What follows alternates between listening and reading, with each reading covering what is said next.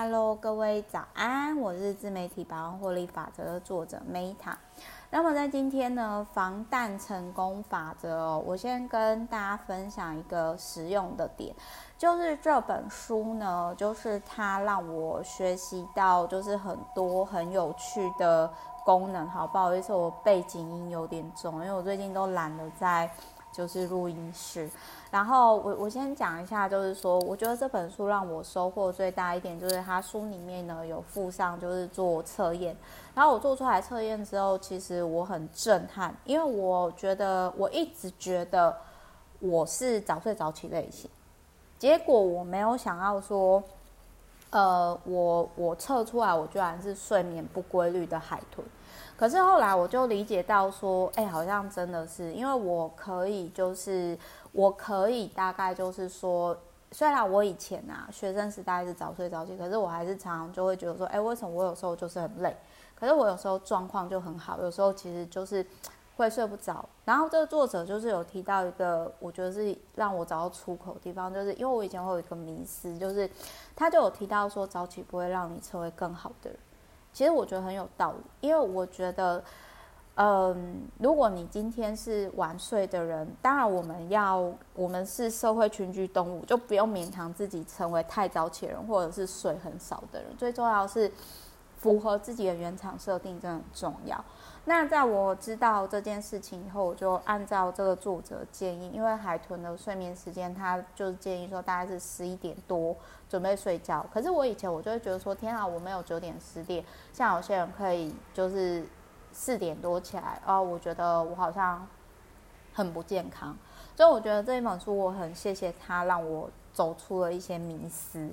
那再来还有就是说，我觉得睡得好很重要。像我最近有持续在测体重，我就发现就是每天一早起来心情都很好，因为每天体重都持续下降。然后再来，他也有提到说肌肉是很重要一件事，我真的觉得练肌肉是很重要。然后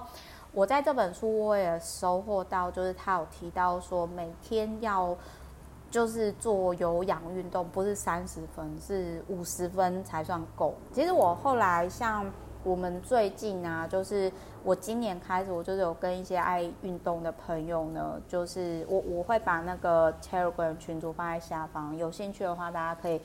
每天交流自己的运动。然后反正我那个时候就觉得说，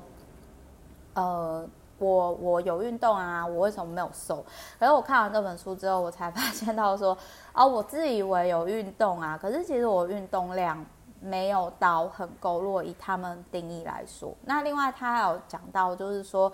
吃了错的食物会让你觉得不舒服，或者是让你觉得很累。这个我很认同，就很像有时候我会觉得说。天啊，我为什么就是情绪这种不好这么糟？就可能你身体缺了某些东西。那他还有提到说，就是如果你要变得更好的话，其实你要追踪，比如说你可以记录你的。像我觉得我有持续记录体重之后，对我健康饮食也非常有帮助。然后像呃，我我觉得他。这一本书对我来讲，我有收获点，就是他有提到说，就是维珍饮食，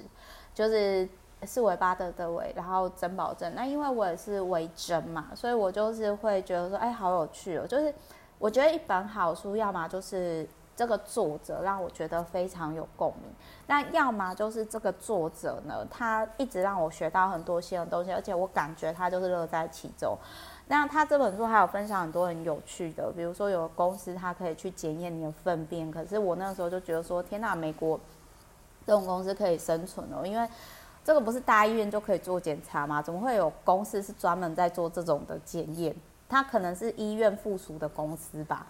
那还有就是我也很认同，就是他有提到说，你的社群就是你的生活。那我们在托家者那边，我是不是有提到说？在你在建立你的世界，在建立地基之前，有一段时间你真的要远离让你感觉不好的人，你要多去接触有自己人生目标、持续前进的人。那我觉得说，其实也是很感谢阅读，所以我会避开某些人。那他还有提到，就是说，呃，像是他有提到说，有钱不一定快乐。但是快乐很可能会变有钱，这个我超认同的。那像他这里讲的练习，就是说三十天内每天至少丢掉一件物品啊。然后这个我已经做了好几年了，我真的每天至少断舍了一件东西，我真的很很推荐。然后再来还有就是说，如果不论你是不是要，其实我觉得他这个防弹成功法则，与其说是瘦身健康，更不如说是。作者的人生价值观，那那我自己是有会每天就是看你是喜欢用写的还是用 APP 记录，那我是双管齐下。那我觉得有记录呢，会让我生活更我我觉得真的是差很多，所以我蛮喜欢记录下来的，会让我知道说哦，原来我这个月的状态是怎样。然后我觉得比较就是说，如果你有一段时间一直觉得说，天哪，为什么我觉得很累？为什么我觉得